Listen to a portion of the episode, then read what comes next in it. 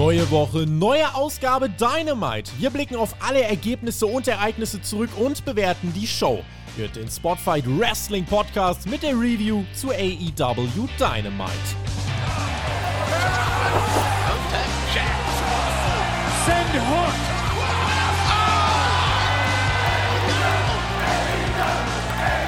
Und damit hereinspaziert ins neue Wohnzimmer. AEW hat den Sender gewechselt. Wir äh, nicht. Wir bleiben hier. Es bleibt alles beim Alten. Aber was hat sich denn bei Dynamite verändert? Welche Highlights gab es bei dieser ersten, doch großen Show auf dem neuen Sender? Wir wollen drüber sprechen. Ihr hört den Spotfight Wrestling Podcast. Ich bin Tobi und das ist die Dynamite Review. Und bei mir, um natürlich über diese Show zu sprechen, selbstverständlich unser allerbester Alexander Bedranowski, der seit dieser Woche auch in der ARD-Mediathek unterwegs ist. Hallo! Ja, hallo Tobi, du sagst es schon, ich bin in der ARD-Mediathek zu sehen. Was hat es damit auf sich? Hm. Die zweite Staffel von Bastards ist erschienen, jetzt gerade ganz frisch vorgestern und die könnt ihr euch da anschauen. Ist produziert worden von Marco Eisenbart. Der wird dem ein oder anderen ein Begriff sein. Der hat nämlich schon sehr großartige Wrestling-Dokumentationen gemacht über das europäische Wrestling in der Vergangenheit, unter anderem auch über mich. Mhm. Und ja, da geht es um den Weg der, der Bastards, der Pretty Bastards. Äh, viele kennen sie bestimmt von WXW, haben sie vielleicht schon mal auf dem WWE-Network gesehen. Und auch eine weibliche Protagonistin ist diesmal mit dabei, Baby Allison. Ich glaube, auch die ist einigen ein Begriff. Und ja, auch ich gebe ein bisschen meinen Senf ab. Gibt diese Woche tatsächlich drei Ladungen TJT. TJT! Denn wir hören uns heute bei Dynamite, wir hören uns in der Rampage Review, dann haben wir noch äh, Battle of the Bells, was am Wochenende ansteht. Jetzt stell dir mal vor, das wären auch noch Video-Reviews. Dann hättest du, so wie du es hier auf YouTube gerade im Intro gesehen hast, alle, die uns woanders hören, ihr müsst mal noch YouTube die Version bitte abchecken und äh, gerne auch unterwegs einen Daumen nach oben da lassen. Ähm, und zwar wirklich die Hammer-Einsendung von Micha, du hast sie ja mittlerweile auch gesehen, die der mir hat zukommen mhm. lassen. Stell dir vor, wir hätten Video-Reviews und es würden dich nicht nur ein, sondern zwei Hooks die ganze Zeit angucken. Ja, das wäre ja ganz toll. Da kann ich ja gar nicht drauf warten. Nein, aber also ganz im Ernst, Video-Reviews, das ist eines unserer ganz, ganz großen Ziele für dieses Jahr. Wir hätten es gerne letztes Jahr schon geschafft. Dafür brauchen wir halt aber eine gewisse Anzahl von Supportern auf Patreon, damit wir das auch einfach von der Infrastruktur her und von der Manpower und von dem zeitlichen Mehraufwand her gestemmt bekommen. Tobi, was ist denn da unsere Marke? Wie viele Leute brauchen wir und wie viele fehlen uns aktuell noch an Supportern? Wir haben das Goal eingerichtet bei 450 Patreon-Supportern und Stand jetzt, also wir haben jetzt den 6.1., wir nehmen das Ganze ein bisschen nach dem Mittag auf, stehen wir tatsächlich, es ist Anfang des Monats, bei 404 Supportern. Ah, ähm, das war schon mal mehr. Das war schon mal mehr. Ich glaube, viele werden da auch nochmal zurückkommen, weil es natürlich auf Patreon so ist, immer zum äh, ersten beginnt ja das Abo und man kann entweder das automatisch verlängern lassen oder, und das machen eben auch ein paar, man muss es dann immer neu abschließen und einige schließen das dann erst irgendwie in der zweiten Woche oder so des Monats ab, was ja auch voll okay ist. Und vielleicht nur zur Erklärung, weil ihr euch denkt, ja, wenn ihr Video-Reviews machen wollt, dann macht sie doch einfach. Nee, der Alex hat schon recht, wenn er sagt, wir brauchen Manpower, denn die Leute, die an diesem Podcast-Projekt beteiligt sind, das sind nicht nur wir, die ihr hört. Also da arbeiten mhm. noch ein paar fleißige Menschen im Hintergrund, die Videos schneiden, Thumbnails erstellen, Uploads übernehmen. Und es geht einfach darum, dass natürlich bei Video-Reviews mehr Datenmengen anfallen. Es fällt mehr Zeit an, es muss mehr koordiniert, mehr auch an Grafiken gemacht werden. Das heißt, äh, das ist einfach Zeit, die wir dann anderen Menschen wieder rauben, dummerweise. Äh, und die möchten wir aber trotzdem, um das auch als Output sicherzustellen, möchten wir die gut vergüten können. Und ähm, deswegen ist das die Marke. Da machen wir auch gar keinen Hehl draus, sondern sagen euch einfach das, was äh, Status Quo ist. Dann könnt ihr sagen, das ist doof, okay. Oder ihr könnt sagen, ihr habt Bock auf Video-Reviews. Dann dürft ihr uns dort sehr gern unterstützen. So. Und wenn man das diesen Monat machen würde, lohnt es sich ja doppelt, weil man uns helfen würde, als neuer Supporter diesem Ziel näher zu kommen. Aber für euch ist ja auch direkt schon was drin mit den Rampage-Reviews, mhm. die es ab dieser Woche dort geben wird. Dreimal TJT diese Woche. TJT. Und last but not least in unserem Unmod-Feuerwerk, äh, danke an 12.000 Abonnenten. Holy Smokes, wir hatten intern Anfang 2021 die Marke 11.000 gesetzt. Haben gesagt, ey, wenn wir die zum Jahreswechsel hinkriegen würden, wäre geil. Und dann habt ihr aber seit Sommer letztes Jahr so krass angezogen, dass wir von 10.500 mittlerweile auf 12.000, auf über 12.000 geklettert sind. Absoluter Wahnsinn. Äh, vielen, vielen lieben Dank. Daumen hoch äh, an euch. Und ähm, wir, ja, Alex, würde ich sagen, liefern weiter ab, ne? Very nice. Das ist unser Plan und abgeliefert. Ja, das ist schon das Stichwort. Haben das denn die Jungs im großen Titelmatch diese Woche bei Dynamite? Gehen wir rein in die Show. Ich äh, habe geschaut, ob äh, auf dem neuen Sender vielleicht auch irgendwelche Änderungen sind in Präsentation, Intro, Musik, Stage. Äh, wir können festhalten, außer dem Senderlogo hat sich nicht allzu viel verändert, ne? Mhm, nee, also es ist so der derselbe Look. Mein Gott, es ist aber auch dieselbe Senderfamilie. Also es ist jetzt ja kein kein Wechsel gewesen zu zu 'ner ganz anderen Sendefamilie, sondern es ist es bleibt in der Familie. So kann man es ganz gut beschreiben. So, und wir starten dann, äh, wie bereits vor einigen Wochen, mit dem großen und eigentlich auch wichtigsten Match bei dieser Show, und zwar dem von Brian Danielson und dem Hangman Adam Page. Der World Title stand auf dem Spiel, 60 Minuten Time Limit am Ende äh, entscheiden hier im Zweifelsfall drei Kampfrichter über das Ergebnis. Und es gibt ja immer wieder die, die, die, die Spekulation, die wir uns auch gestellt haben, die ihr euch auch letzte Woche dann so gestellt habt. Ja, wer, wer könnten denn dann diese Kampfrichter sein? Ähm, tja, nach diesem Unentschieden am 15. Dezember saßen dann hier am Ring Mark Henry, Jerry Lynn und Paul White. Und die sitzen da wie die Hühner auf der Stange mit ihrem kleinen Kritzelblock, sodass ich mir direkt denken konnte, Alex, die werden, glaube ich, nicht so groß heute in Szene gesetzt. Ja, das konnte man denken. Mein erster Gedanke war so ein Flashback an einen WWE Pay-per-View Ende des Jahres, ich glaube Ende 2012 oder Ende 2013, wo es mal so ein Triple Threat Match gab mit Daniel Bryan gegen Big Show und Mark Henry Ach, und ich habe ja. mir so gedacht, ah, die beiden haben doch bestimmt noch von damals eine Rechnung offen mit dem und werden unparteiisch sein. Harte Bauchbinde auch beim Hangman, ne? Da steht drin, hat dieses Jahr noch kein Match gewonnen.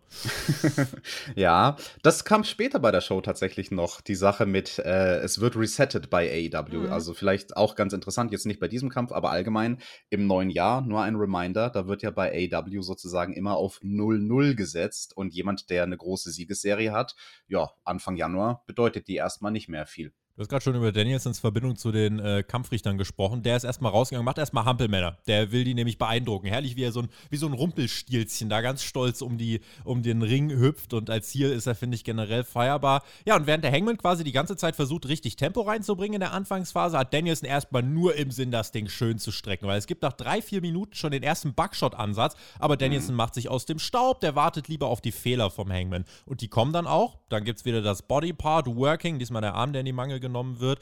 Und sie mussten eben das Ganze so ausspielen, dass es aussieht, als könnte das wieder auf 60 Minuten gehen, aber sie mussten auch was anders machen als beim, ähm, als beim letzten Mal, ne? Mhm, absolut. Und dieser Anfang hat mir genau deswegen sehr, sehr gut gefallen, weil sie haben direkt zu Beginn nicht nur durch den Buckshot-Lariat-Ansatz, sondern auch durch die Aktionen davor etabliert, oh, da werden die großen Dinger jetzt mal gleich direkt rausgehauen, ne? Weil der Hangman äh, hat dann diese krasse Sequenz gestartet, gleich zu Beginn des Matches mit dem Orihara Moonsault. Ja. Danielson weicht aus, er rollt aber durch. Danielson kommt angelaufen, der Hangman nimmt ihn hoch, Apron Powerbomb, haut Brian Danielson, Daniel Bryan, ähm, mit der Powerbomb auf den Apron zurück in den Ring, versucht den Buckshot, der gelingt nicht, dann aber der Suicide Dive, der wird gekontert, Hangman knallt in die Guardrail, yo, und dann hatten wir innerhalb von einer Minute erstmal so vier große Manöver, unter anderem halt auch ein Finisher, der versucht wurde. Mhm. Und das war so eine Phase zu Beginn des Matches, die man sonst am Ende eines Matches bringen würde. Also das, das sah schon so aus wie die Eröffnung der Nearfall-Sequenz ganz am Anfang und das fand ich cool, weil dadurch hat sich dieses Match echt unterschieden. Von Anfang an hattest du direkt das Gefühl so, okay, das könnte zwar jetzt 60 Minuten gehen, aber es könnte auch recht schnell zu Ende gehen. Hangman stürzt dann wenig später mit dem Kopf voran auf die Ringtreppe und dann floss das Blut. Erneut. Ui, Möglicherweise ja ein. Kriterium für die Kampfrichter. Wer suppt zuerst, aber Hangman hier auf jeden Fall erstmal gut dabei. Und wir haben gelernt, das Haar in Hangman stand auch für Headbutt, denn diesen Move haben wir auch in diesem äh, Match noch sehr, sehr oft gesehen. Sie haben auch viele Spots gekontert, die beim ersten Match der beiden noch durchgingen. Und irgendwann, das fand ich, also war wirklich krass. Äh, beim ersten Match haben sie ja schon geblutet, aber hier der Hangman hatte irgendwann wirklich einfach quasi eine Kane-Maske auf. Es sah so aus, als also er hatte rote Haare, ein rotes Gesicht. Er hat geblutet wie du in deinen besten Tagen als Deathmatch-Wrestler. Ja, absolut. So gehört sich das, weil ist ja auch ein World-Title-Match. Nein, und also ganz im Ernst, also ich finde, das hilft durchaus. Das ist eine Art Kampf. Da finde ich das Stilmittel Blut absolut angebracht, ne, um zu unterstreichen, hey, hier geht's um was. Also ich sehe lieber in so einem Match Blut als irgendwie bei Rampage, wenn sich Mhm. die Damen prügeln in einem Deathmatch in Anführungsstrichen. Und das hat schon sehr, sehr gut gepasst und es war auch interessant, weil ab dem Moment, wo der Hangman geblutet hat, hat Danielson dann seine Strategie gewechselt. Danielson hatte zuvor im Match versucht, auf den rechten Arm vom Hangman zu gehen, also ganz strategisch auf den Arm, mit dem der Hangman seine Buckshot Lariat macht, seinen Finisher, hat dann aber gewechselt und all seinen Fokus auf diese Kopfwunde, auf diese Platzwunde gesetzt und hat da drauf gehackt wie ein Holzfäller. Ja. Und äh, ja, dann, dann floss das Blut.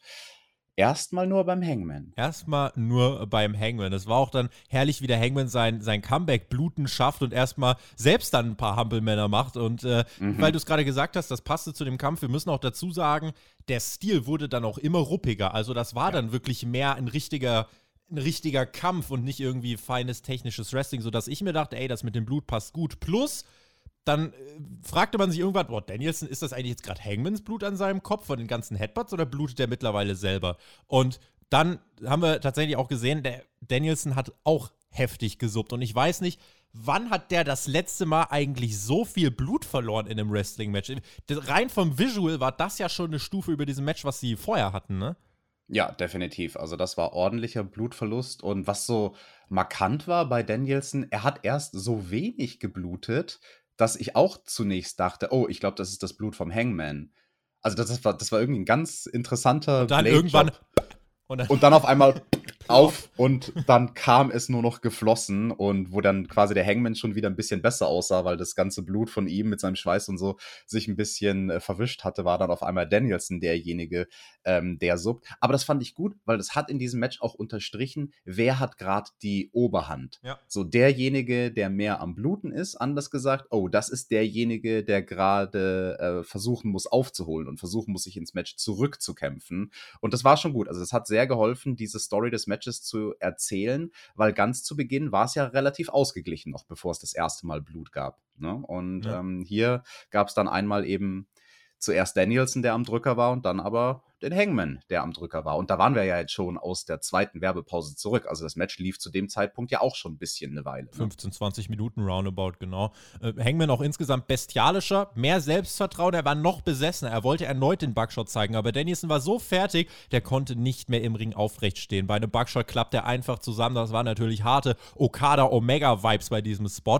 Und Dennison zeigt dann schnell einen Einroller, den haben die, äh, den hat das Publikum auch gefressen. Und dann waren wir wirklich in dieser heißen Phase. Da waren so 20, 22 Minuten rum, die Crowd war richtig drin, der Lebellock kam, die Crowd kam, das war richtig gut gemacht. Wieder der Buckshot-Ansatz, wieder der Konter, stattdessen dann auch der Knee-Shot von Danielson 1, 2, Kickout. Und die Fans hätten zu dem Zeitpunkt Danielson als Sieger hart gefeiert, die hätten aber auch den Hangman hart gefeiert. Also ich würde sagen, das war zu dem Zeitpunkt schon ein Win-Win-Szenario. Absolut. Und die Fans, die haben zu dem Zeitpunkt wirklich dann alle Nearfalls gefressen. Ja. Und das lag daran, dass man eben am Anfang direkt vom Match diesen High Sense of Urgency hatte. Dass man direkt von Anfang an etabliert hat in dem Match, hey, hier werden die großen Dinger rausgehauen, hier warten wir nicht so lange wie in dem ersten Match. Das war schon echt gut, dass sie ja richtig Vollgas gegangen sind in diesem Kampf und vor allem halt am Schluss. Vor allem am Schluss, genau, weil dann war es wirklich fünf Minuten.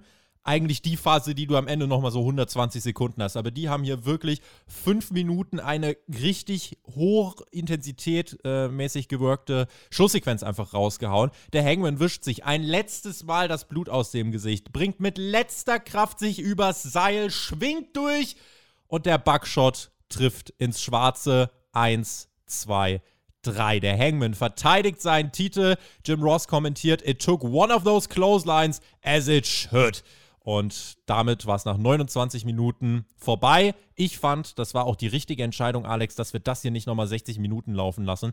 Ein insgesamt wirklich richtig, richtig starker Opener. Ich sag jetzt schon mal, ich fand das, glaube ich, sogar insgesamt noch eine Idee besser als das 60-Minuten-Match. Einfach weil's, weil die nochmal eine Intensitätsschippe draufgelegt haben in weniger Zeit. Ähm, das hat mir einfach insgesamt noch ein bisschen besser gefallen. Definitiv ein gutes Match. Ich muss aber sagen, die Titelverteidigung vom Hangman hat sich ein bisschen so underwhelming angefühlt wie sein Titelgewinn. So nach dem Motto, oh, er hat jetzt den Titel. Oder hier in diesem Fall, oh, okay, er hat den Titel jetzt immer noch. Also mein erster Gedanke war so, ha, interessant, AW traut sich's nicht. AW traut sich nicht, Danielson zum Champion direkt zu machen Mhm. und dem Hangman den Titel direkt wieder abzunehmen. Das Match war bockstark, aber ich fand am Ende der Moment, als es dann den Three-Count gab und der Hangman gewinnt, für mich hat sich das so angefühlt, wie gesagt, nach, hm, okay, das war's jetzt. Hm, bisschen underwhelming. Ich weiß jetzt auch nicht ganz, wie es weitergeht. Also der Hangman muss jetzt eigentlich gerade mit dieser Titelverteidigung muss der jetzt erstmal wieder Fahrtwind aufnehmen. Ich finde die Titelverteidigung okay. Ich äh, finde, das ist auch eine, eine, Entscheidung, die man absolut so treffen kann. Die ist vertretbar. Natürlich, wir haben auch viel über den Titelwechsel spekuliert. Wird die Hangman-Geschichte noch weitererzählt? War das gegen Omega noch gar nicht der große Moment? Doch, war es. Es soll jetzt erstmal wirklich sein Title-Run weitererzählt werden. Richtung Revolution brauchst dann aber schon eine Fehde, wo es wirklich knallt. Er muss diesen Pay-Per-View als World Champion tragen. Und im Moment fühlt es sich noch nicht an, als hätte er schon die Kraft, um das wirklich zu tragen. Er ist, wirklich, er ist, genau. er ist der coole Typ, er ist der Cowboy, er sympathisch, aber es fühlt sich eher an wie so ein sympathischer Uppercard, aber noch nicht wie dieser wirklich bockstarke Main-Event. Ich habe übrigens gerade mal in die Rankings geschaut. Da steht Danielson auf 1. Ich meine, das sind jetzt noch die Rankings von Anfang Januar, also vom 5. von gestern dann noch, ähm, vor der Show. Da steht Danielson auf 1, Adam Cole auf Platz 2, auf Platz 3 Wardlow, dann Scorpio Sky und auf Platz 5 Powerhouse Hobbs ist vielleicht irgendwie die Richtung Hangman gegen Cole? Wäre das was, wo du sagst, das ist ein dickes Ding? Auch die Frage an euch da draußen, äh, schreibt es gerne in die Kommentare. Wäre das ja. so ein Ding, wo du sagen würdest, bei Revolution wäre ein Pay-Per-View-Mainer? Ja, das wäre jetzt das Offensichtliche, nachdem Adam Cole gerade auf Platz 1 steht. Aber ich glaube, dass dann bestimmt der Scorpio Sky bis Revolution sich nach oben arbeitet und dann sehen wir das als den großen Main Event. Ja, forget it, ey. Dann, dann mache ich irgendwie, dann mache ich eine Raw-Review. So, ihr habt das, ihr habt das gehört. So. Ja, also ich, ich, ich habe einen Gedanken noch zu dem Finish, weil was wir jetzt gar nicht so krass ähm, overgebracht haben, war, es war ja die erste klare Niederlage für Danielson bei AEW. Und das war aber gar nicht mein erster Gedanke nach dem Match. So, super interessant, super interessant, weil, weil mein zweiter Gedanke nach dem Match war dann so, ha, interessant, Danielson, der hat das Ding jetzt tatsächlich verloren. Klar, auch irgendwie, ne? Er kriegt einen Finisher ab, wird gecovert, 1, 2, 3. Also da war keine Outside Interference oder irgendwas, er hat einfach verloren. Ich muss sagen, dass er so gesuppt hat, also dass Danielson so geblutet hat, das protected ihn zu einem gewissen Grad bei dieser klaren Pinfall-Niederlage. Geschwächt wirkt er ja nicht. Also Genau, weil, ja. weil er wurde bis ans Limit gebracht. Es ja. ist jetzt nicht so, dass er einfach nur einen Finisher abgekriegt hat und ja, er konnte halt nicht mehr auskicken, sondern er war halt echt am Ende und er hat gekämpft äh, bis, bis zum bitteren Ende. Im Prinzip das, was ja ein Babyface macht. Ne? Das ja. ist ja eher so ein Babyface-Ding, zu bluten und dann vielleicht trotzdem zu verlieren, aber dann bist du der moralische Sieger und die Leute denken, hey, du hast, du hast bis zum Ende durchgezogen und du hast es versucht. Und äh, ich denke, da haben sie Danielson schon gut protected durch den Einsatz vom Stilmittel Blut. Ja, also nach seinem Run generell auch nach diesem Match, es wird ja keinen vernünftigen Menschen geben, der jetzt sagt, oh, Danielson, was eine Pfeife, der kann ja gar nichts, äh, sondern er hat halt jetzt hier gegen dann doch einen etwas bestialischeren Hangman verloren und hat eben diese Schlacht verloren, weil es darum geht, den Hangman zu stärken, nicht Danielson zu schwächen oder so. Ähm, bin sehr gespannt auf eure Kommentare. Ich bleibe dabei, es war ein bockstarker Opener, die Entscheidung ist okay. Wichtig ist, dass man jetzt Momentum draus zieht. Danielson wird jetzt frei wieder für eine Singles-Fehde, da kann man auch was machen. Äh, insofern bin ich gespannt, in welche Richtung es geht. Aber das war der Start in dieser Ausgabe hier bei TBS. Ein kleines Detail habe ich noch, das ist jetzt überhaupt nicht wichtig, das ist nur eine Randnotiz, aber ich möchte es erwähnen, weil ich da sehr schmunzeln musste.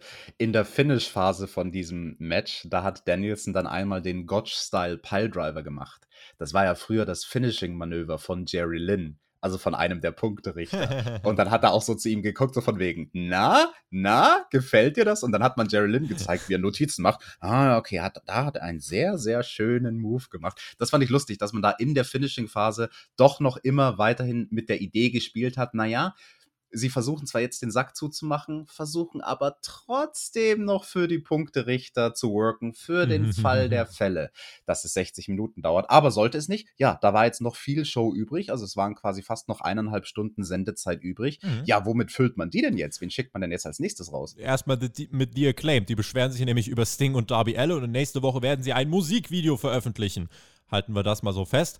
Und dann macht sich MJF auf den Weg zum Ring. Es ist diese, ja, eine Zeit im Jahr, kommt ja nicht so oft vor, wo MJF ein Match bei Dynamite bestreitet. Und sein Gegner im Ring war Sean Dean. Und no shit, nach drei Sekunden kommt wer herausgerannt? Richtig, CM Punk. Und MJF flüchtet sofort, so wie er das eben in der ganzen Storyline schon gemacht hat.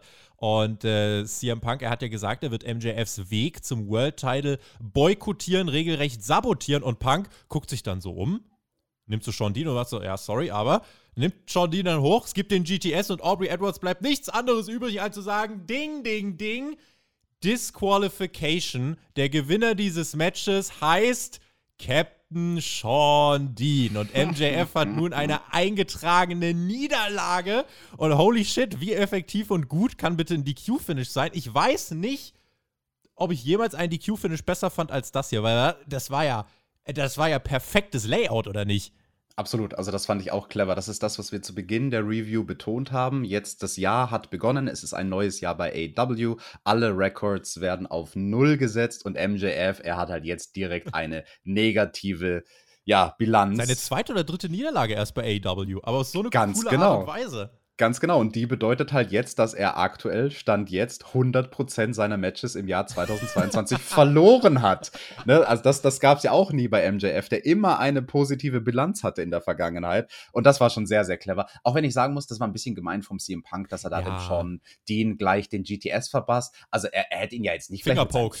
Fingerpoke hätte doch gereicht. Er hätte ihn doch jetzt nicht weghauen müssen mit seinem Finisher. Also das war, das war unhöflich. Ja, das, seht mir auch den Vergleich nach, aber bei anderen Shows schaut man sich halt solche Matches dann teilweise 15 Minuten an, bis es dann eben ein DQ-Finish gibt, mit dem Unterschied, dass das Ergebnis dann völlig egal ist und sowieso sich einfach alle weiter äh, in die Haare kriegen. Aber hier greift man das Ergebnis auf. MJF hat eine Niederlage, das hat Auswirkungen auf seine Chancen, was ein Titelmatch angeht. Also sehr smart gemacht und Punk hat danach äh, auch noch zu einer Promo angesetzt, hat gesagt, das hier wird deine Zukunft werden, bis du aufhörst, vor mir wegzurennen, Bitch. Und äh, dann bekamen wir eine Neuerung, zumindest äh, grafisch einmal kurz, äh, denn während dieses Wortgefechts, ist dir wahrscheinlich auch aufgefallen, mit Punk und MJF gab es einmal so, ein, so eine Art Double-Feature, wo dann in der Mitte nur eine Trennung war und dann hast du aber beide gesehen, MJF auf der Stage, Punk im Ring. Das sah eigentlich ganz cool aus, hätte man gern länger machen können, ne?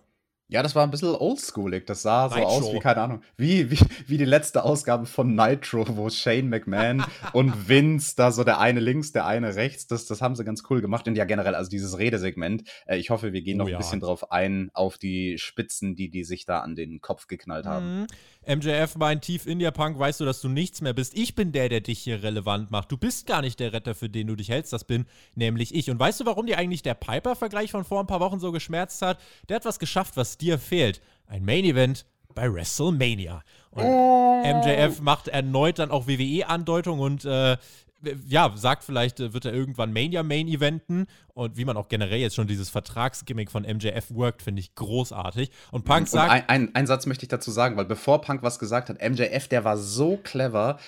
Also er, er haut diesen geilen Spruch raus, von wegen, hey Punk, du warst ja nie beim WrestleMania Main Event oder standest nie im WrestleMania Event, anders als Piper. Und das Publikum poppt natürlich für die Zeile, weil es ein krasser Insult ist. Und sofort im nächsten Satz dreht MJF das Publikum wieder rum und bringt sie dazu, ihn auszubuhen, weil er dann direkt hinterherlegt mit, hey Leute, ich halte das Mikrofon, also haltet die Fresse. Mhm. Buh. Ja. Also der, der Mann ist so, so gut. Er, weil, weil, weil so geile Sprüche zu bringen ähm, als, als Heel, du willst ja auch nicht, dass die Leute dann nur immer poppen für dich und sagen, haha, der ist so wortgewandt. Mhm. Das, das macht er so clever, damit zu spielen. Und Punk sagt dann eigentlich, MJF, will ich doch nur deine Fresse polieren. Hör doch einfach mal auf zu reden. Und ganz ehrlich, so wie du über die redest, ich sag dir jetzt mal was. And listen, pal, if you think the grass is so greener on the other side, be my guest. Go ahead, leave. Main event night four of a buy one, get one free extravaganza, and then get released faster than you last in the sack. When you come back, I'll still be here, and that ass kicking will be waiting for you. Ich glaube, das ist so eine Ui, ui, ui. sensationelle Zeile gewesen. Wir können das gleich nochmal aufdröseln, weil natürlich haben schon wieder Leute, oder was, was heißt Leute, aber natürlich gibt es auch schon wieder die Position, ja, die reden ja nur über WWE. Ähm, das übrigens hier parallel zu einer großen Entlassungswelle, die über NXT gerollt ist, hat ein Geschmäckle. Ähm, und MJF sagt dann, ihr wollt das Match? Nächste Woche heißt es CM Punk gegen Wardlow. Und also, oh. und Punk meinte, ja, gut, Anders als du würden Roddy Piper und ich jeden Fight annehmen und vielleicht hast du irgendwann einfach keine Leute mehr, hinter denen du dich verstecken kannst. Damit endet dieses herausragende Promo-Segment und über die Zeile, die wir gerade gehört haben, müssen wir natürlich trotzdem reden. Ähm, ist das jetzt der Fall von, ja, WWE lebt rent-free in den Köpfen von, von CM Punk, der ja einfach nur wie so eine bitterböse Ex-Freundin ist, oder passt die Zeile eigentlich doch rein? Ähm, ich fand das gut. Also es hat ja eine Publikumsreaktion gezogen. Dann kann es schon mal gar nicht so falsch gewesen sein. Wie stehst du dazu? Ich würde sagen, dass es hier in diesem Fall natürlich ein Geschmäckler hat, aber gucken wir uns doch einfach mal an, wie hat CM Punk sich damals bei WWE abgehoben? Es ist Teil seines Gimmicks, dass er auch einfach mal Sachen anspricht, äh, die eben auch mal über die eigene Company hinausgehen. So, und natürlich ist er dann hier so, äh, natürlich erwarten die Leute auch, dass CM Punk mal was zu WWE sagt. Also, das war ein Teil dessen, ähm, was einfach seine, seinen Namen auch so groß gemacht hat, der Abschied und so weiter. Und deswegen gerade hier in dieser Geschichte, wo MJF teast, ja, mein Vertrag läuft aus, vielleicht gehe ich zur WWE, vielleicht Main Event ich WrestleMania. Natürlich kannst du dann diese Zeile bringen, natürlich kannst du die Entlassung äh, aufgreifen, natürlich kannst du diesen Spruch bringen mit dieser Buy One, Get One, Free Extravaganza. Es ist halt, also wenn das eine Fehde darf, dann sind es die beiden und wenn es noch jemand mehr darf, dann CM Punk einfach, weil es Teil seines Gimmicks ist, weil seine Fans das erwarten, finde ich.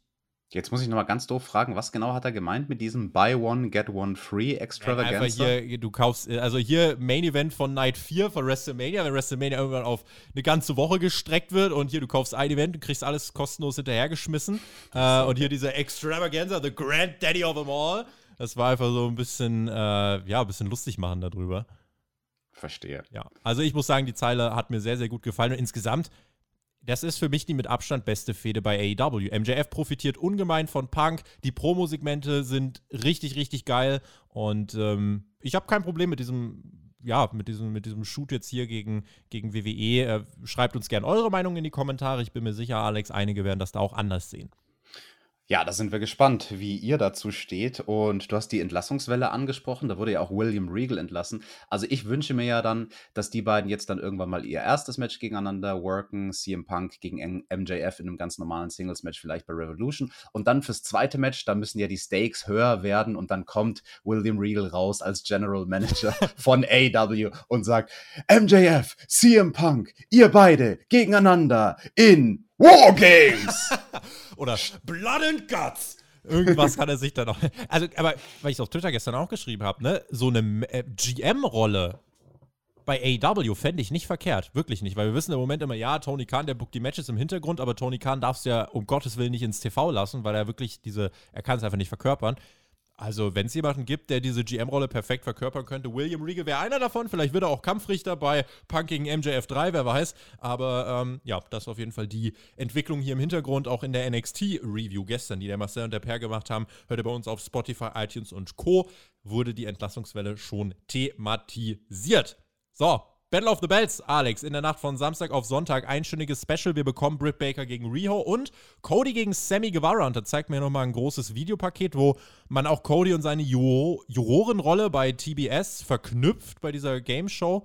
Ähm, er wird diese Woche Juror sein und dann eben bei Battle of the Bells am Wochenende antreten. Und dann haben wir hier für dieses Special zwei Matches und ich glaube, es wird schon sehr wichtig, da werden wir uns am Wochenende drüber unterhalten, wie man dieses Special etabliert, weil daran wird sich einfach bemessen lassen, wie, ja, wie special wird sich denn wirklich anführen, weil ne, eine Stunde ist jetzt nicht, nicht viel.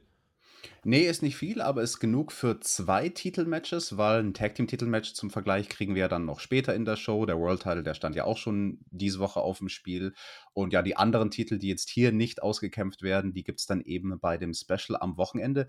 Unsere Review dazu, wo, wo gibt es die eigentlich zu hören, Tobi? Die Review dazu, die gibt es zu hören. Überall. Und zwar auf YouTube, auf iTunes, auf Spotify. Zuerst natürlich auf Patreon. Ähm, aber tatsächlich Battle of the Bells werden wir äh, auf allen Kanälen äh, ganz gewohnt raushauen am Sonntag. Wir werden das Ganze ja, irgendwann im Laufe des Vormittags, glaube ich, aufnehmen. Wir gucken dann einfach mal und dann werdet ihr noch in den Genuss dieser Review kommen.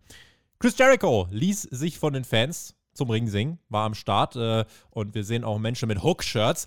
Dazu später mehr. Und Jericho sagte, ah, das letzte Mal, als ich hier auf diesem Sender war, war 1999, WCW Thunder. Ich habe gegen Booker T verloren. Ja, ich glaube, der hat betrogen. Und dann freut er sich hier zurück zu sein und äh, ja, spricht auch darüber, 2.0, das waren ja die, die ihn attackiert haben, kam letzte Woche nicht heraus, um Eddie Kingston zu schützen, sondern um 2.0 kaputt zu hauen. Und dann kommt 2.0 tatsächlich heraus mit Musik, alles ein bisschen geordneter als sonst. Und Jericho meint, ich kann euch nicht zuhören, weil eure Köpfe, Matt Lee sieht aus wie ein Viereck und dein Partner sieht aus wie eine Stecknadel. Und dann bewaffnet sich Jericho mit einem Baseballschläger. Daniel Garcia sprintet in den Ring. Es entsteht ein großer Brawl. Santana Ortiz, Eddie Kingston machen den Save. Und äh, damit bauen wir ein Match auf, was sich dann ja für Rampage aufdrängen wird. Da werden wir am Wochenende ja drüber sprechen. Ah, okay. Gibt es bei Rampage dann wieder Multiple Man Deathmatch Action? so sieht es nämlich aus. Haben wir ja zu wenig von. Könnten wir, könnten wir ja mehr machen.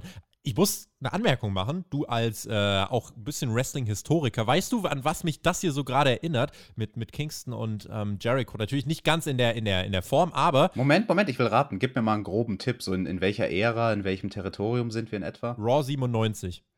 Raw 97 und quasi Eddie Kingston, der mit reinkommt als unterstützende Kraft bei einem etablierenden Stable. Äh, na, ist, ja. ist er der Rick Root nee. von D-Generation X? Nee, nee, nee, da bist du schon ein bisschen zu weit. Äh, tatsächlich hat das für mich so ein bisschen Vibes von Stone Cold und Shawn Michaels gegen Bulldog und Owen, weil ah. Stone Cold und Shawn Michaels haben sich die ganze Zeit, die konnten überhaupt nicht miteinander, haben auch dann quasi gesagt, ja, ich will dich nicht beschützen, ich habe einfach die Chance gesehen, den anderen auf den Deckel zu geben. Und die können bei Gott nicht koexistieren. Und äh, Bulldog und Owen Hart, das war halt das andere Team, das waren die Heels, die haben das Ganze ausgenutzt. Äh, so in etwa an die Strukturen erinnert es mich. Es haben sich dann die ganze Zeit Shawn Michaels und Stone Cold in jeder Show dreimal gebrawlt. Das ist jetzt hier mit Jericho und Kingston noch nicht so weit, aber so im Grundsatz sieht es ja erstmal danach aus.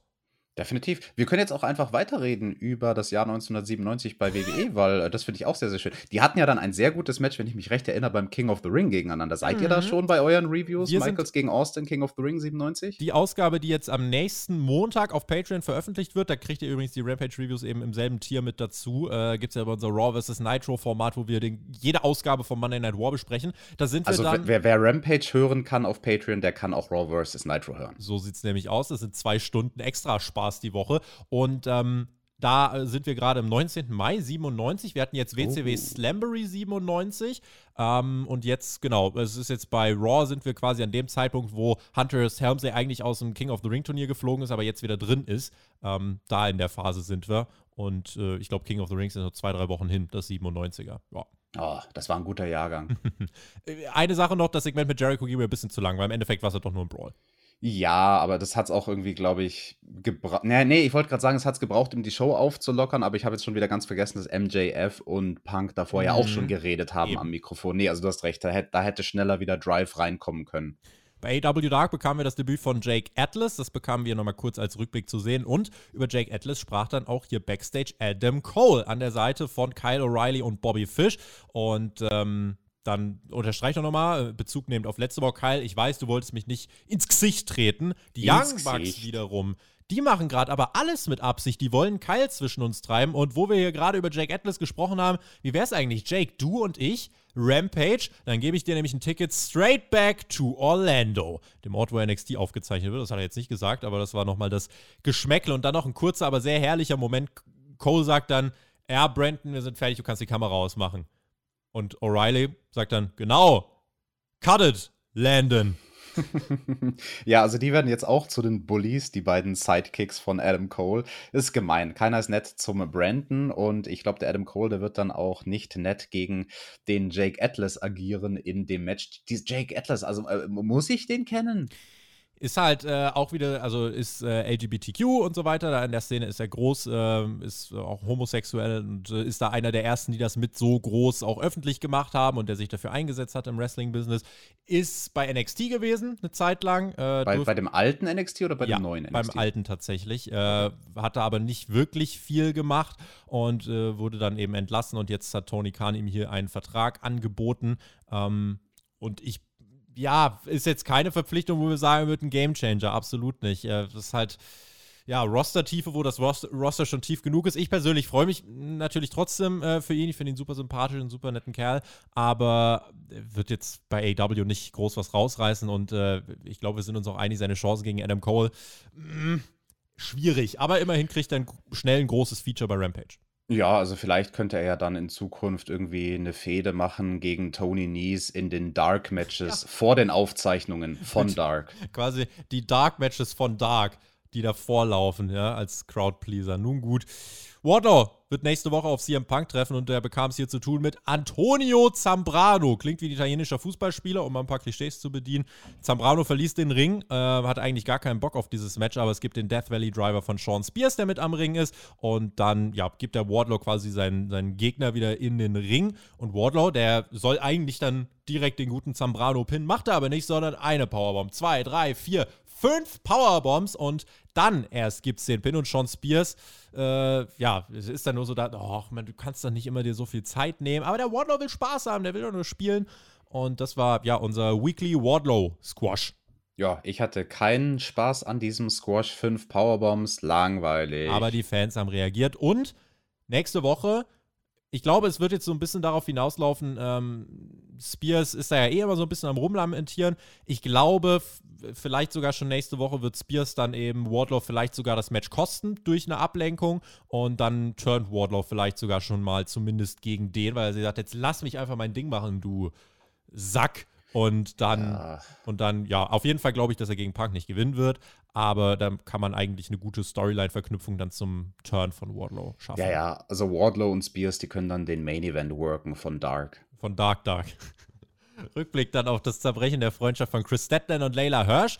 Äh, auch äh, bei Dark. Auch also ganz, bei Dark. Ganz, ganz viele Rückblicke auf Dark. Ja, und Hirsch im Team mit Statlander eigentlich in diesem äh, Match, wo es bei Dark nochmal zur Sache ging. Aber Hirsch hat Statlander nicht eingetaggt, sondern sie sogar zur Seite geschubst. Alex, da zerbricht eine Freundschaft.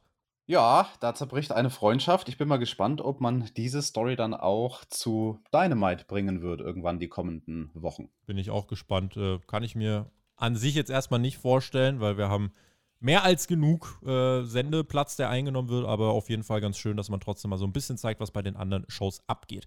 Und dann war es Zeit für das Finale des TBS-Turniers. Hat sich unsere Vorhersage bewahrheitet, dass Jade Cargill das Ding am Ende holt? Fragezeichen. Letzte Woche gab es ja gelinde gesagt viel zu diskutieren nach ihrem langen Match mit Thunder Rosa, wo sich ja offenbarte, dass sie mal noch so gar nicht bereit ist für äh, Matches äh, über 10 Minuten. Ja, jein, also das, das würde ich relativieren. Ich würde nicht sagen, nicht gar nicht bereit. Ich würde sagen, ähm, sie, sie muss halt getragen werden. Und, und wenn es nicht jemand schafft, sie wirklich gut zu tragen über eine längere Matchzeit, dann zerfällt das Match halt relativ schnell. Also diese Gefahr gibt es halt bei ihr. Und selbst eine Gegnerin, die eine Veteranin ist, wie zum Beispiel eine Thunder Rosa oder auch eine Ruby Soho, selbst der beste Veteran schafft es nicht Eben. immer, einen grünen Worker zu einem guten Match zu ziehen. Ja, und das ist auch genau das, was dann hier wieder passiert ist. Und ich habe mir mhm. dann gedacht, ja, wenn sie die langen Matches nicht kann, das ist ja an sich nicht schlimm. Es gibt jetzt immer diese Goldberg-Vergleiche. Ich meine, Tony Khan hat den jetzt auch letztens in einem Interview selber bemüht und hat gesagt, die ist so dominant wie Goldberg das damals war, wo ich mir denke, ja,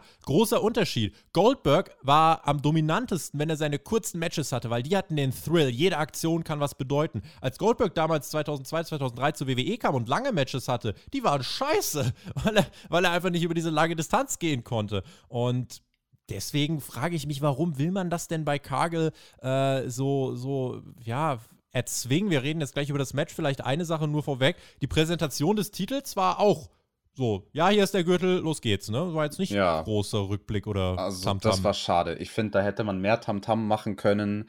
Also zum einen vielleicht vor dem Match nochmal kurz das Turnier abreißen. Das hätte sich ja angeboten. Das ja. hat sich ja jetzt über Wochen und Monate gezogen. Nur schnell in 30 Sekunden. Und dann vielleicht auch nochmal den großen Turnierbaum zeigen für die Leute auf dem neuen Sender. Also da wird es ja ein paar Zuschauer geben, die halt noch nie auf TNT Dynamite genau, mal visualisieren, haben. wie weit die gekommen sind überhaupt. Genau so, ach krass, da gab es ein richtig großes Turnier. Oh, okay. Ah, und der Titel ist jetzt zum aller, allerersten Mal. Also mhm. da kannst du auch mhm. den Titel anders inszenieren, anders filmen, dem einfach ein bisschen Spotlight geben. Aubrey, Referee, hält halt den Titel hoch. That's it. Secondary. War, ja. ja. war mir zu wenig. Ja, und ähm, das, ja, die Kritik, die ich hier dann auch habe, so.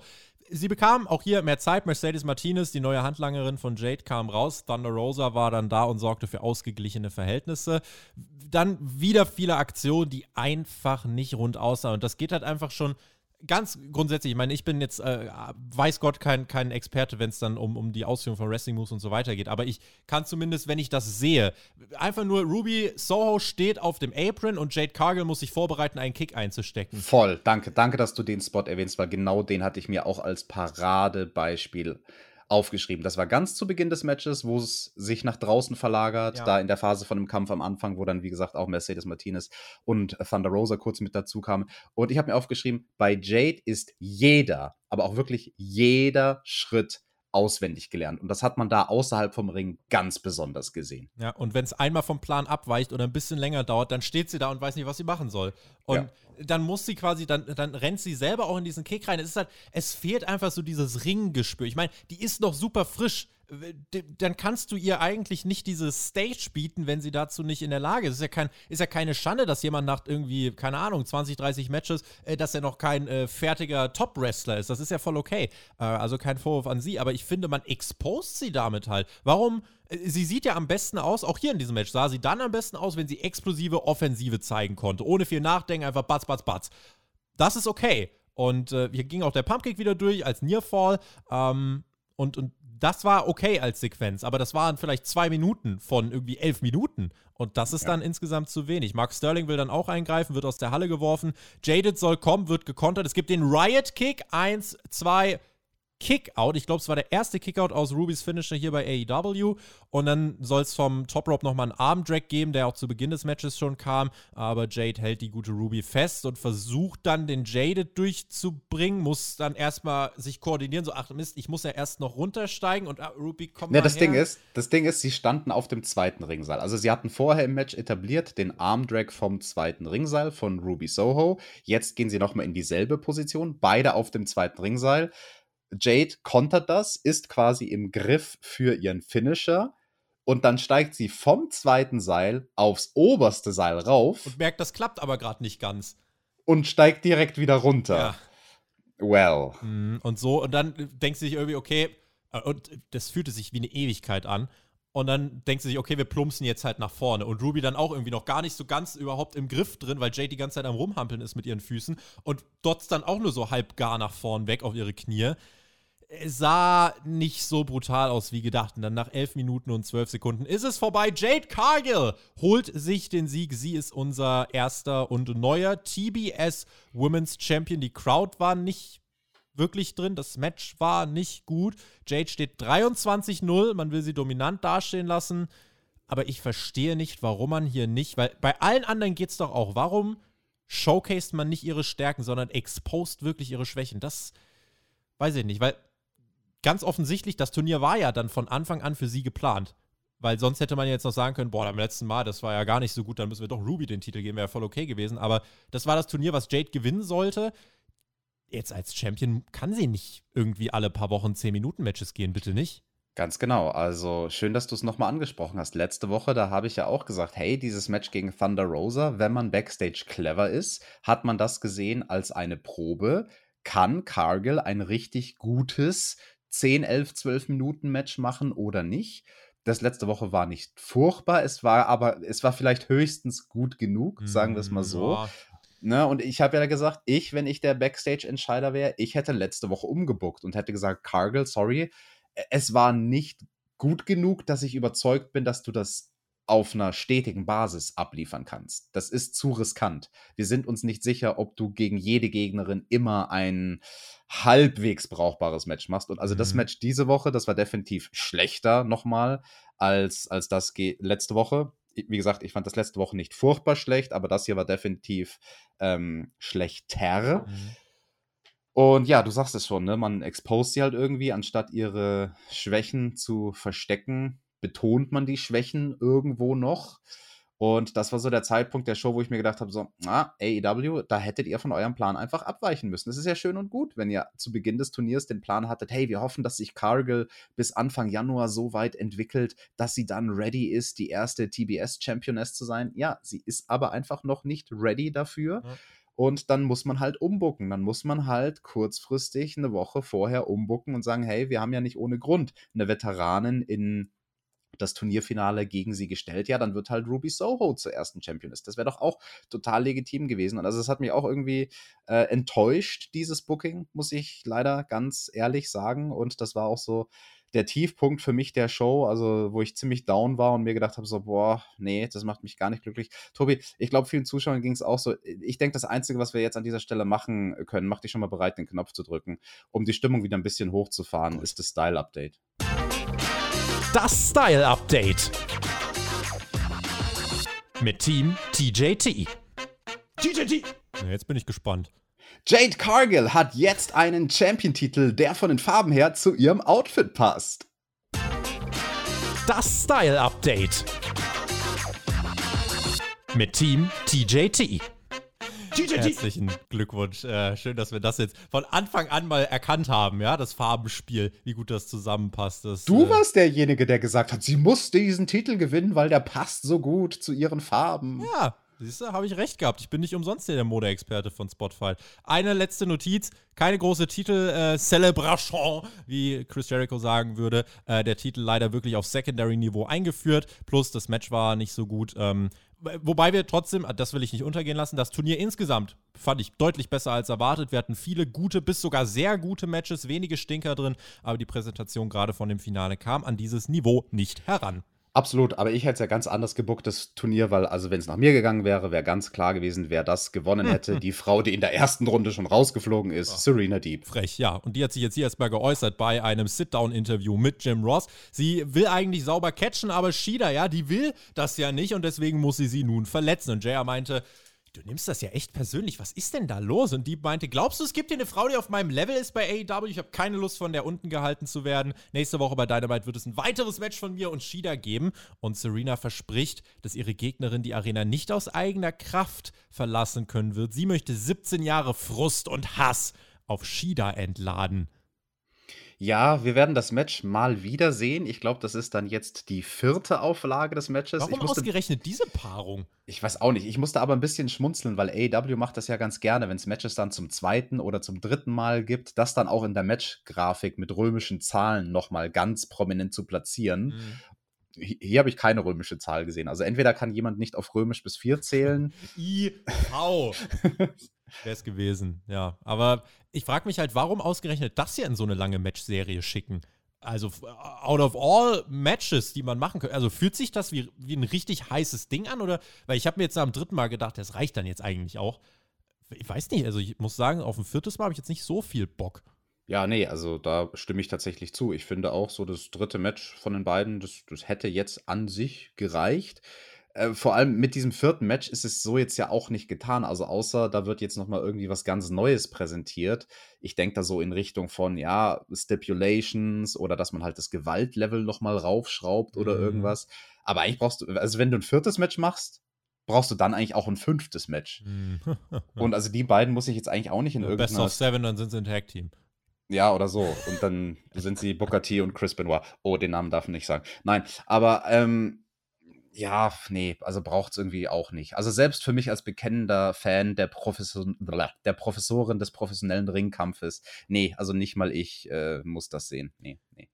Malachi Black gegen Brian Pillman. Ich glaube, das können wir relativ schnell machen. Es gab eine herrliche Interaktion auf Twitter vorher. Pillman hat so ein Trainingsvideo in Vorbereitung aufs Match gezeigt und Black retweetete mit dem Konter. Ja, super schlau von dir, mir zu zeigen, wie du deine Konter übst, du Genie. Und dann kommt Pillman Jr. hier raus mit Julia Hart. Die hatte AEWs Piratenklappe auf dem Auge. Die ist von Moxley zu Pack zu Hart gewandert. Und Black catchte dann relativ humorlos, zählte nicht allzu viel. Und dann am Ende soll ein Springboard kommen von Pillman, der sich aber ordentlich mault. Und dann haben wir aber Malachi Black, der relativ schnell reagiert. Zack, es setzt den Kick ins Gesicht. Es war, ins Gesicht. Glaube ich, also ich bin mir eigentlich sehr sicher, dass es ein Botch war, weil Pillman nicht so aus, als würde nee. er versuchen, wirklich zu stolpern, sondern er ist einfach legit aufs Maul geflogen. Nee, nee, nee, nee, nee. Ich bin mir sehr, sehr sicher, dass das ein absichtlicher Fuck-up war. Echt? Also ich, ja, oh. ja, zu 100 Prozent eigentlich. Also ich bin mir sehr, sehr sicher, so wie er gesprungen ist, der hat gar nicht versucht, mit seinen Füßen auf das Seil zu kommen, sondern der hat ganz koordiniert eigentlich versucht, wenn, wenn du das als Fuck-up inszenierst, dann kannst du es nicht safer machen, als wie er es gemacht hat. Okay. Nämlich dass du quasi mit den Schienbeinen sozusagen auf dem Seil landest, um dann auch genug Momentum zu haben, um safe den Flip nach vorne zu machen. Also du willst ja auch keinen absichtlichen Fuck-up reinbringen und dir dann dabei das Genick brechen, ja, ja, sondern okay. wenn, wenn absichtlicher Fuck-up, dann bitte safe. Es war auch ein Bewegungsablauf, also ich glaube, es war eine Anspielung auf ein Match, was sein Papa gegen äh, Yushin Thunder Liger mal hatte, weil Ui. ich meine, da gab es auch mal äh, so eine Form von, von Fuck-up. Äh, korrigiert mich da draußen, falls ich gerade falsch liege. Ähm, aber nein, nein, ich glaube, das war, das war absolute Absicht, weil auch Malachi, der hat da, der hat da gar nicht überlegt, sondern der wusste direkt so, hey, das ist mein Cue, so, ich mache meinen Kick, 1, 2, 3, aus die Maus. Das war schon gut. Also das, das kann man machen. Match war nicht so groß. Nach dem Match kommen die Lucha Brothers raus, Licht geht raus. Da stehen die Lucha Bros im Ring, das Licht geht wieder an, Malachi auf der Stage, haben sich alle so ein bisschen durch die Gegend teleportiert. Äh, Leute, fahrt mal bitte mit diesem Lights-Out-Gimmick runter, das wird ziemlich verhunzt, finde ich. Ich hätte es ja, ja wenn irgendwie cooler gefunden, wenn, wenn Julia und Malachi da plötzlich weg sind. Alright. Oh. Aber, mhm. aber so war es insgesamt auch schon jetzt irgendwie alles ein bisschen zu drüber. Ja, und vor allem die Lucha Bros teleportieren sich in den Ring und dann zu Beginn des nächsten Segments, da hatten wir dann nämlich das Tag Team Titelmatch, waren sie wieder weg. Ja. Ganz also so in den Ring, wieder raus. Also das ist halt auch, nee, nee, unrund, was danach dem Match passiert ist. Breaking News. Wir haben nun 405 Patreon-Supporter. Dank Marcel. Vielen lieben Dank. Uh, vielen Dank, Marcel. Interview. Welcher? Der, der, der ohne Haare? Nee, nee, ein, ein anderer Marcel. Der, der, okay. der, die andere, das Team WWE ist wirklich Team Ehrenschulden eigentlich, aber machen sie halt nicht. Furchtbar. Keine Ehrenmänner. Naja, ich finde, du hast fair gewonnen. Interview bei Tony Schiavone, äh, was natürlich unterbrochen wird. Gute alte AEW-Manier Ruby Soho soll interviewt werden, was spannend ist, weil man will mit der Verliererin reden, aber keiner will mit der Siegerin des neuen TBS Championship-Titels reden, mit Jade Cargill. Äh, warum auch immer, naja, Britt Baker unterbricht Ruby, es entsteht ein Brawl, Rio ist auch irgendwie da, äh, 0815. Bei AW Rampage am Freitag, was wir am Samstag reviewen werden, erwartet uns Adam Cole gegen Jake Atlas, Noah Holds Bar, 2.0 und Daniel Garcia gegen Eddie Kingston, Santana und Ortiz. Außerdem fucking yes, du hast es gehört, wie die Halle ausgerastet ist. The Cold-Hearted Hook trifft Och. auf Aaron Solo. Geil, Mann. Rampage-Debüt auf Patreon und es wird direkt eine Hook-Review. Ja, komm, also das können wir ja dann relativ schnell diskutieren. Das wird ja bestimmt wieder nur. Ach, Tobi, nein, ja. nicht das schon wieder. Das Match geht bestimmt wieder nur zwei Minuten. Was, was sollen wir denn da lange Ja, weil reviewen? da keiner bestehen kann so lang. Aha. Hast du schon mal darüber nachgedacht? Nee, um ehrlich zu sein, denke ich in meiner Freizeit nicht besonders viel über Hook nach, anders als du. er guckt mich mehrmals an am Tag, aber das ist eine andere Geschichte. Wir hören übrigens kurz von Aaron Solo und Cutie Marshall backstage. Cutie meint, Hook hat bei mir in der Wrestling-Schule gelernt. Immer spät gekommen, immer früh gegangen und Chips dabei gefressen. Und Aaron Solo meint, Hook, stretch me if you can, survive if I let you. Ja, Ruhe in Frieden. Und außerdem äh, Britt Baker und Jamie Hater gegen Rio und Ruby Soho vor dem Clash am Wochenende. Also eigentlich ja, so, wenn ich da, der erste Gedanke, als ich das hatte, war, A, brauche ich das nicht und B, Face gewinnt, damit er hier beim Pay-Per-View gewinnen kann. Eigentlich ganz klassisch, aber gucken wir mal. Ja, ich freue mich am meisten auf das Match von 2.0. Ich will, dass die richtig schön auf die Mütze kriegen. Battle of the Belts haben wir auch noch in der Nacht von Samstag auf Sonntag. Britt Baker gegen Rio Women's World Championship, außerdem TNT Championship Cody Rhodes gegen Sammy Guevara und nächste Woche bei Dynamite CM Punk gegen Wardlow, Hikaru Shida gegen Serena Deep und Dante Martin gegen Powerhouse Hobbs. Richtig, was los bei AEW und Beach Break am 26. Januar gibt's auch noch. So, und damit ab zum Main Event dieser Show. Jurassic Express gegen die Lucha Brothers Tag Team Titelmatch bekam auch einen kleinen Picture-in-Picture-Videorückblick auf die Vergangenheit beider Teams, die sich ja immer mal wieder über den Weg gelaufen sind. In den letzten Wochen spitzte sich das ja zu. Auch die Personalie Christian Cage kam da immer mal wieder ins Gespräch, also hat durchaus Hintergrund. Und es war das Match, was man erwarten konnte. Starker Catch, gerade auch Phoenix und Jungle Boy, wenn die im Ring sind. Ich fand das richtig cool. Luchasaurus und Panther eher mit der ein bisschen Comedy-lastigeren Einlage. Spot-Match, Popcorn Wrestling im AW-Style, wer es mag, der mag's, wenn nicht, der nicht. Krasse Aktionen, erste Nearfalls dann auch für den Jurassic Express, ganz viele Canadian Destroyer, also wer da drauf steht, dem hat das auch gefallen. Ganz kurz dazu zu den Canadian Destroyern, das war nämlich cool in dem Rückblick, da haben sie gezeigt, dass es bei Rampage im August schon mal ein Match gab und da war dann auch die matchentscheidende Aktion der mhm. Canadian Destroyer auf den Apron gegen den Jungle Boy und dann waren es aber in diesem Match zuerst der Jurassic Express, denen ein sehr spektakulärer Canadian Destroyer gelingt. Also es war quasi Revanche für diesen Videoeinspieler aus dem August. Fand ich schön, so ein kleines Detail. Mit einem Match geht plötzlich das Licht aus. kam wieder, nichts passiert und es sollte auch nichts passieren. Hat jemand einen falschen Knopf gedrückt wahrscheinlich. Ja, Oder Malachi ist irgendwo durch eine Lichtschranke gelaufen. Der war verwirrt. Der ist nach oben gelaufen zu dieser Loge, weil den hat man dann nach dem Match gesehen, wie er da oben in der Loge stand. Und Malachi hat kann sich nur bewegen, wenn das Licht aus ist. Das ist so ein bisschen genau. wie, bei, wie bei Squid Game. Wenn die Puppe wegguckt, dann kann er sich bewegen, wenn das Licht aus ist. Aber wenn die Puppe guckt, dann kann er sich nicht mehr bewegen. Ray Phoenix, äh, generell nochmal komplett geisteskrank, will ich nochmal sagen. Der Jungle Boy kriegt aus dem Finisher der Lucha Brothers aus, aus dem Assisted Pile Driver. Alex Abrahantes äh, ja, dreht da durch, stellt einen Tisch neben den Ring. Ja, dazu müssen wir dann gleich noch kommen, weil der Alex ja. Abrahantes, der hätte diesen Tisch vielleicht 10 Zentimeter weiter wegstellen sollen. Das habe ich mir schon gedacht, wie er den aufgebaut hat. Der steht zu nah am Apron, egal was sie da jetzt für einen Spot machen wollen. Christian vertreibt dann Abrahantes. Weiß nicht, ob da nicht in der Zwischenzeit jemand schon hätte sagen können, weil der Kamera, mhm. die Kamera war ja gar nicht am Ring, da hätte irgendjemand sagen können, schieb mal den Tisch bitte weg. Ähm, naja, beide rennen erstmal Backstage. Ray Phoenix geht dann über die Seile, Chokeslam-Ansatz gegen den Luchasaurus, äh, also vom Luchasaurus und dann fliegen beide durch den Tisch und Ray Phoenix kracht zu Boden. Eigentlich dachte ich mir, ey, richtig geiler Table-Spot, aber dann ganz schnell sein Arm bewegt sich nicht mehr. Er zeigt auf den Arm, holt den Referee zu sich. Und, ja, und, äh, und sein Arm war halt komplett verdreht. Also in eine ja. Richtung, in die er gar nicht gehört. Also da ja. dachte ich mir schon, ach du Kacke, was ist denn da jetzt passiert? Und dann zeigen sie das Replay und da hat man es dann sehr, sehr gut gesehen. Auch nach dem Match im Replay könnt ihr darauf achten was da mit seinem Arm passiert. Boah. Widerlich. Der verbiegt sich in ah. eine Richtung, in die er nicht gehört. Und halt aus dem Grund, weil der Tisch zu nah dran war. Ne? Er wollte dann irgendwie versuchen, weil er nicht so ganz perfekten, flachen Backbump durch den Tisch nehmen konnte, da irgendwie halbwegs verletzungsfrei rauszugehen. Und genau bei solchen Sachen passiert es dann oft. Ne? Wenn du ein bisschen krumm landest, ist mir auch schon passiert in der Vergangenheit, vom Apron ein bisschen krumm runtergesprungen mhm. und zack, hast eine Verletzung am Start. Und also das war wirklich widerlich. Da wäre es safer gewesen und verletzungsfrei ausgegangen, ähm, wenn sie den Plan Kurs korrigiert hätten. Weil also der Spot war ja so geplant, wie sie es gemacht haben, dass beide vom Apron runterspringen. Also Luchasaurus ist der Ausführende, er macht den Chokeslam, springt aber mit Phoenix zusammen vom Apron runter. In dem Fall, weil der Tisch so nah stand, wäre es safer gewesen, wenn der Luchasaurus auf dem Apron stehen geblieben wäre. Ja. Er Phoenix zum Chokeslam hochnimmt damit Phoenix genug Platz hat, vernünftig zu bumpen, weil Phoenix musste ja auch ein bisschen Platz machen, sozusagen für Luchasaurus, dass der da auch noch mit, mit rein bumpen kann. Und ganz, ganz unglückliche Aktion. Also das, oh, und dann liegt er da und du denkst dir erstmal so, Alter, der Arm, der muss gebrochen sein und erstmal irgendwie zig Operationen ja. und den sehen wir dann erstmal irgendwie in einem Dreivierteljahr oder in zwölf Monaten wieder. Äh, hast du ein Update, was da passiert ist bei der Nummer? Ich habe äh, zwei Updates. Update 1, das Match wurde danach relativ schnell ins Ziel gerusht, da war eigentlich noch zwei, drei Minuten geplant und nach der Show ging es für Phoenix sofort ins Krankenhaus, weil natürlich die Befürchtungen sehr schlimm waren auf auch mehrere Brüche und so weiter. Stand jetzt, also das ist aber auch noch kein finales Ergebnis, aber Stand jetzt scheint es glücklicherweise nur ein ausgerenkter Ellenbogen zu sein. Das wäre oh. Glück im Unglück und verhältnismäßig milde, weil dieser Bump wirklich, also die Slow-Mo, nichts für schwache Nerven, äh, die ist einfach ekelhaft. Und das ist einfach so eine Aktion, da denkst du, da, du denkst, er hat Chokeslam durch den Tisch nach draußen. Schon hundertmal gesehen im Wrestling, kann ja gar nicht so viel passieren, tut halt ein bisschen weh, weil Bump, aber sonst, was soll passieren? Ja, du kannst dir deinen Arm zermalmen. Aber das, ja, wir sind froh, dass nichts weiter passiert ist.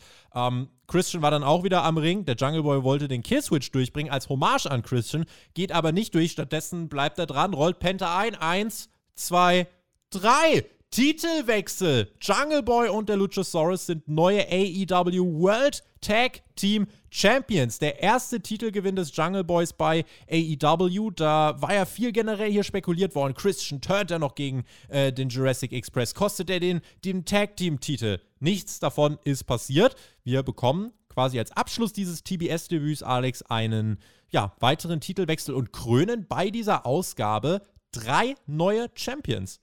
Mhm, drei neue Champions, weil die beiden Jungs vom Jurassic Express, sie sichern sich das Titelgold. Die andere Person war natürlich Cargill, die zur neuen Championess wurde. Und krass, hätte ich jetzt nicht unbedingt gedacht an dieser Stelle der Show, dass es da den Tag Team Titelwechsel gibt.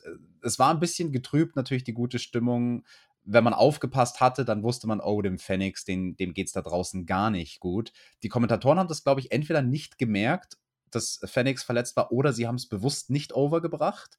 Also der Fokus lag dann eigentlich ganz auf dem Jurassic Express. Und ähm, da kamen ja dann auch die anderen Leute aus der Tag Team Division raus. Also die ganzen Heel Tag Teams, die standen dann auf der Rampe und haben dann so, so fake applaudiert, ja. so, hey, wir gratulieren euch. Das ist ja ganz toll für euch, dass ihr die Titel habt. Aber wir werden jetzt mal schön Jagd auf euch machen. Und das hat man dann halt eben noch so zwei, drei Minuten gestretched, ähm, eben um ja, die, die letzte Phase des Matches, du hast es ja schon gesagt, es hätte noch ein paar Minuten länger gehen sollen. Stattdessen haben wir halt dann eine längere Siegesfeier gesehen. Das hat dem Ganzen, finde ich, auch gar nicht geschadet. Und dann haben wir ja auch sogar noch Chris Jericho und Santana und Ortiz Chris und Jericho, der seinen Black. Einsatz verpasst, erstmal grimmig guckt und dann, ach so, erstmal klatschen. Das war noch ganz, ganz lustig. Ähm, ich finde nicht, dass dieser Titelwechsel ganz aus dem Nichts kommt, aus folgendem Grund. Wenn er wieder nicht gekommen wäre, dann hätte es irgendwelche Shenanigans mit Christian geben müssen. Wenn die nicht kommen, muss man jetzt auch einfach mal festhalten, so oft hat der Jurassic Express in großen Matches dann doch den kürzeren gezogen, sodass ja. es dann jetzt auch einfach mal passt. Und es ist das Debüt auf TBS, es ist der Main Event, AEW ist dafür bekannt, wenn die Chance sich bietet, auch mal äh, wirklich dann diesen guten Moment am Ende mitzunehmen. Und deswegen passte das hier. Die Präsentation, äh, ich glaube, das Wort können manche schon gar nicht mehr hören von mir, ist halt nicht Big Time gewesen. Äh, sie dürfen lang posen, das war super. Musik spielt, Publikum äh, jubelt auch, aber äh, es war jetzt nicht so dieses, boah, krass, der Jungle Boy, das war sein, sein erster Titelgewinn und boah, sondern es war ah. halt aber, aber mir fällt was ein, was sie machen können. Sie können ja die Siegesfeier nachholen. Erinnerst du dich noch an eine der aller, allerersten Episoden von AEW Dynamite, wo Chris Jericho irgendwas gefeiert hat, seine Celebration? Ja. Und da gab es doch dann diesen Dino, ja. diesen, dieses, dieses Dino-Maskottchen. Ja. Den können sie doch wiederholen und der kann nächste Woche zusammen mit dem Jurassic Express feiern. Ja, geil. Äh, quasi der Bruder von Luchasaurus. Den können wir doch auch noch hier mit reinholen. Hätte ich Bock. Ja, das wäre mal, wär mal eine Party. Und dann macht Christian den Party-Pooper und turnt. Wer weiß, ob das dann vielleicht da kommt, aber hätte dann eigentlich stand jetzt keinen Grund zu. Ähm, in jedem Fall, ich fand den Titelwechsel gut. Hätte mir noch ein bisschen halt gewünscht, dass es größer wirkt, aber gut. Äh, und du hast auch schon gesagt, ein Großteil des Tag Team Rosters kommt dann auf die Stage. Wir schalten auch nochmal in die Logen, da sitzt Chris Jericho, da sitzt auch ein Malachi Black. Ich glaube, da wollte man den Zuschauern, den hoffentlich auch vielen neuen Zuschauern auf TBS, einfach nochmal zeigen, hier, das sind die Leute, die es jetzt hier gibt. Nee, Dabei nee, der, der, der Malachi, der musste da äh, zu sehen sein und der musste da sitzen, weil der hat dann den Phoenix ganz schnell ins Krankenhaus teleportiert. hat einmal schnell da oben, äh, damit er auf dem Dach freie Sicht hat, musste er einmal äh, vom Hubschrauberplatz das Licht ausmachen und den ins Krankenhaus teleportieren. Ähm, man muss ja auch trotzdem sagen, wenn man hier so ein paar Leute sieht, äh, mehrere Topstars waren ja auch nicht bei dieser Show anwesend. Kein Cody, kein Omega, kein Moxley. Also da kann man sogar noch nachlegen und das zeigt einfach, dass AWs Rosterdichte dann auf jeden Fall ähm, da ist. Nochmal allerbeste Genesungswünsche an dieser Seite an Ray Phoenix und ähm, damit denke ich, können wir den Haken machen an diese Show, Alex, und kommen zum Fazit. Kommen wir zum Fazit. Ja, wo war Cody? Den hast du angesprochen. Der war dann auf TBS direkt in der Sendung danach zu sehen. Ich fände, das hätte man aber auch ein bisschen Cross-Promotion-mäßig tatsächlich pushen können, wenn man ihn irgendwo mal kurz. Man hat es ja in dem Videopaket gemacht in einem. Ja, ja, ja, stimmt eigentlich. Das war kurz im Videopaket. Gut, das lassen wir gelten. Nein, aber zur Show an sich, natürlich, also drei große Titelmatches, das Debüt auf TBS. Man haut ordentlich raus bei AW, beginnend mit dem World Title Match, was dann doch nicht eine Stunde ging, sondern eben kürzer war. Hast du vielleicht die genaue Matchzeit so grob irgendwo notiert? Dann kannst du uns die auch gleich nochmal nachliefern in deinem Fazit. 29,6, sage ich jetzt oh, einfach schon. Ah, interessant, interessant. Ne? Also man geht knapp eine halbe Stunde. Der Hangman verteidigt. Ja, gut, das, das ist eine Booking-Entscheidung. Kann man so machen. Ich hätte es wahrscheinlich anders gebuckt, aber ich bin mal gespannt, was da der Langzeitplan ist von AW. Noch fühlt sich der Hangman für mich ein bisschen an wie so ein klassischer Übergangs-Champion, aber das soll er wohl vom Booking her definitiv nicht sein. Wir hatten ein starkes Redesegment danach mit MJF und CM Punk. Das fand ich ziemlich cool. Gut, Jericho labert auch ein bisschen. Dann kommt so die, die Phase von der Show, ja, so kurze Matches und Rückblicke auf Dark und Wardlow mit seinem Squash und all dieses Zeug. Na gut, wirklich interessant wurde es dann wieder mit dem Damen-Titelmatch, das Turnierfinale, ja. Wir haben es gesagt, es entblößt die Schwächen von Cargill. Mhm. Auch hier eine fragwürdige Booking-Entscheidung, also die fragwürdigste Booking-Entscheidung mit großem Abstand der gesamten Show. Also Cargill zur ersten Championess zu machen, ah, ah, ah, that bitch, she ain't ready. Und der Main Event, ne, reißt natürlich ab als Popcorn Wrestling, leicht verdaubar. Dumme Sache mit der Verletzung. Ne? Wir wünschen Phoenix alles Gute und gute Heilkräfte. Überraschungssieg. Jungle Boy holt sich zum ersten Mal einen Titel. Das gefällt mir natürlich per se. Äh, da kann man viel draus machen. ich würde sagen, an sich ein wirklich guter Einstand bei TBS, oder? Ich würde sagen, overall, das war eine starke Show. Highlights für mich: Opener, MJF Punk und der Main Event. Das TBS-Finale, haben wir schon gesagt, deutlich schlechter als der Turnierdurchschnitt. Ich sage aber, also der Run kann funktionieren, aber da muss Kagel einfach drei Minuten Matches machen. Da muss auch mal ein Schocker dabei sein, finde ich. Da muss sie halt auch mal jemanden äh, von den großen Namen, weil sonst kommt sie nicht auf das Niveau. Sie muss dann auch mal einen großen Namen in drei Minuten wegsquashen. Es geht einfach gerade nicht anders. Wenn man das wirklich will, dann muss man jetzt voll committen, weil mit so einem halbgaren äh, Ding wird es nicht klappen, weil die 10-Minuten-Matches, das ist einfach da noch nicht drin. Pillman gegen Black dachte ich, da passiert mehr, da war nicht so viel. Das übliche Wardlow Powerbomb-Match auch da, also der Mittelteil war nicht so, äh, ja, das Ultra muss es aber auch gar nicht sein. Die ersten 45 Minuten, die letzten 20 Minuten, die waren bockstark. Da reden wir jetzt aber schon davon, dass es eben ja 65, 70 Minuten sind von 120, die wirklich sehr gut waren. Und dann ist das für mich insgesamt eine gute Show. Und das ist mein Fazit, was ich hier am Ende so stehen lassen kann. Ich freue mich sehr darauf, wenn wir uns wieder hören in der Rampage Review, mein Lieber. Und äh, das wird ja am Samstag dann soweit sein. Und am Sonntag liefern wir euch dann Battle of the Bells, die dreifache Ladung, die wir euch versprochen haben in diesem Sinne, vergesst mir den Daumen nicht. GW genießt Wrestling. Ich bin raus. Alex hat die Schlussworte. Macht's gut. Auf Wiedersehen und bis Samstag. So viele Reviews, die wir da machen. Uiuiui, das ist ja eine richtig anstrengende Woche für unser Team TJT. TJT!